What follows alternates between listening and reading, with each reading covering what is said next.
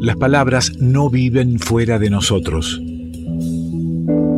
Nosotros somos su mundo y ellas el nuestro. Desde siempre se cuentan y cantan historias. Y algunas veces se convidan en la radio.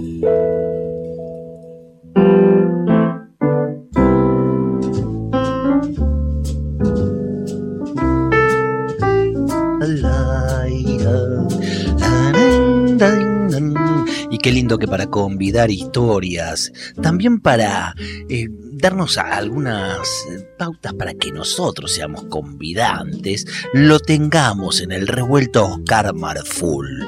¿Qué dice, amigo? ¿Cómo va, Ale? ¿Cómo estás? Qué gustazo escucharte, ¿eh? qué lindo que, que aquí amenices este, la, la trasnoche radial con, con la palabra. Siempre tan bienvenida en este programa. Bueno, muchas gracias y para mí también. Gran placer. Eh, justo estaba pensando, me agarrás pensando, mira, eh, en un texto que estuve leyendo de la novela de Osvaldo Soriano, Rebeldes, Soñadores y Fugitivos. Mire, ¿estás releyendo la novela o fuiste a, ahí a, a, a, la- a las marcaciones, a lo que tenías este, eh, resaltado? Hay libros que los dejo marcados, señalados, y justo tenía un señalador, como su nombre lo indica, y me encontré con una frase, un párrafo que dice, hay quienes piensan, aunque no lo confiesen, que la mejor salvación es la salvación personal.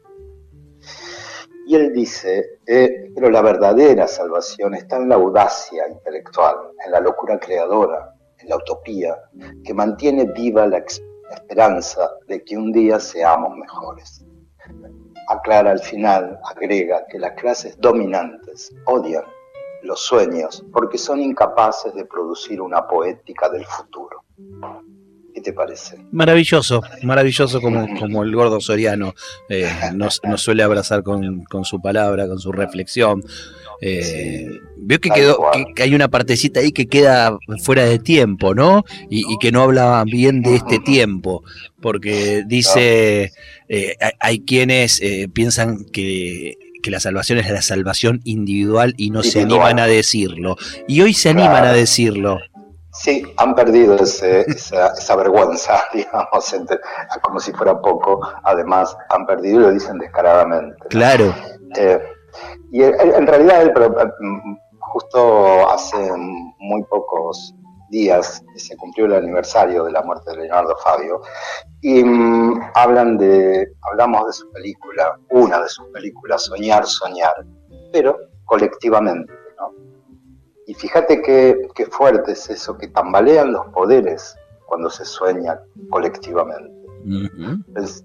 Pensemos, por ejemplo, en el mayo del 68 en París, que terminó con la renuncia del presidente de Gaulle. ¿no? O en nuestro Cordobazo, que fue un año después, en el 69, y que provocó la salida del dictador Onganía. Eh, Alguien podría decir... ¿y Per- permita- permí- permítame anotar el 2001, que lo tenemos marcado en la piel y no sé mucho. no hace mucho y también es un movimiento colectivo, este, un sueño colectivo también, o una protesta, si querés, un cansancio colectivo que salió a manifestarse, ¿no? Eh, alguien dirá, ¿qué tiene que ver esto con la escritura, con la vida? ¿Qué tiene que ver la escritura con la vida política de un país? Y la verdad es que se dice que el arte y la escritura lo es, es siempre político. Con esto quiero decir que si alguien escribe una novela donde un tipo muy rico y poderoso se enamora de la chica que hace la limpieza en su casa, aún sabiendo que la enorme mayoría de las veces eso no ocurre, es más, sabiendo que en general las chicas reciben de parte de sus patrones muy poderosos, lo que reciben es más desprecio que amor. Escribir una novela así, digo, sabiendo todo esto, es tomar una posición política. Claro. Porque cuando negamos algo de la realidad, estamos opinando por más que después salgamos a decir yo en política no me meto. eh, que es una de las mejores maneras de opinar de política, ¿no? Sobre política. Eh, la ventaja que tiene el artista frente a estos acontecimientos que pasan en un país y que son como telón de fondo, es que tiene un talento y tiene la posibilidad de recrear el hecho, un pensamiento, eh, pero sin ser tan explícito. hay un cuento de Isidoro Bleinstein, otro gran escritor argentino, en el que un tipo entra desesperado a un negocio que es atendido por un viejito, el viejito lo ve llegar y le dice, buenas tardes señor, ¿qué desea? Y el tipo le contesta, buenas tardes, ¿tiene algo que me salve? Esto Isidoro lo escribió justamente en el 1969, cuando pasaba todo esto en el mundo, en Córdoba este, y en tantos otros lugares. Eh, el cuento sigue que el viejito busca entre los estantes que están más altos hasta que encuentra algo y le dice, ahora le voy a pedir que cierre los ojos desde lo alto de la escalera, ¿no? Y no espíe. Cierre los ojos y dése vuelta, le dice al cliente baja de la escalera y envuelve cuidadosamente la cajita que supuestamente contiene la salvación y se la entrega. El tipo paga, sale prendido al paquete, agarrándolo con las dos manos, abrazándolo, pero al llegar a la esquina, de tan contento que está, se distrae y lo atropella un Mercedes-Benz. Nada menos que un Mercedes-Benz. El hombre muere aferrado a su paquete, lamentablemente, aferrado a la salvación. Viene la ambulancia, los bomberos, pero nadie puede sacarle la cajita de entre sus manos. Solo al rato, una doctora muy robusta de la guardia del Pirovano, nos explica Isidoro, logra desprender el paquete y abrirlo. y cuando lo abre, se desencanta y le habla a un joven practicante que la acompaña y le dice, mire usted a qué cosas se aferran los seres humanos no nos cuenta qué es lo que se ve, pero seguramente es un ridículo este, lo que este hombre ha eh, guardado como salvación y es para que cada lector pueda poner justamente lo suyo. Algunos en esos años habrán querido ganar el PRO de la lotería y otros algún otro tipo de premios y de salvaciones individuales. ¿Qué, pondríamos? ¿Qué pondríamos hoy? ¿Qué pondría cada uno en esa, en esa cajita?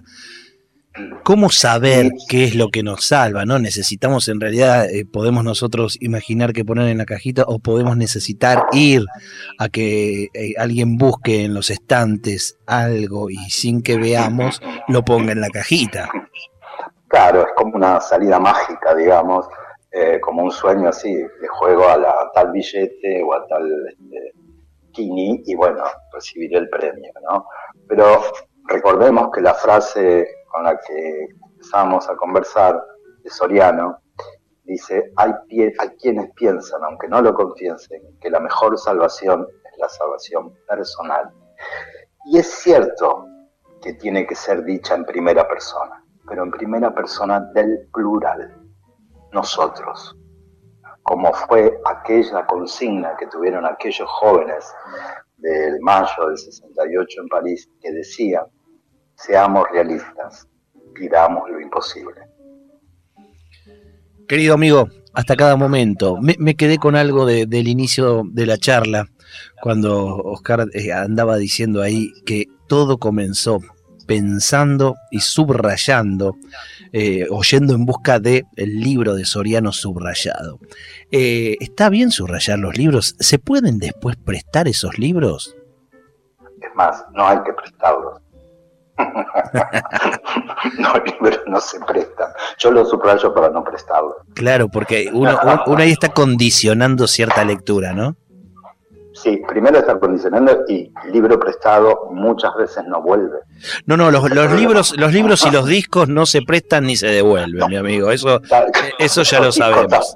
Los discos tampoco, eh, eh, exactamente. Eso es así, pero, pero me quedé pensando, ¿no? En que uno, a mí también me gusta mucho eh, resaltar algunas cosas, pero después pienso que si otro va sobre esa lectura, le estoy marcando ahí cierta, cierta importancia en frases que para que las tenía que descubrir él o no, o descubrir otras. Claro, eh, sí, exactamente. Es una manera, como decías al principio, de condicionarlo a la, persona que recibe el libro.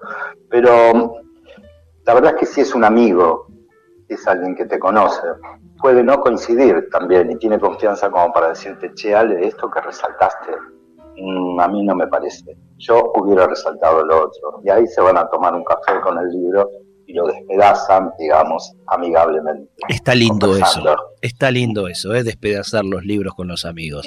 Les mando un abrazo grande. Igual para vos, gracias. Oscar Marful. Revuelto de radio.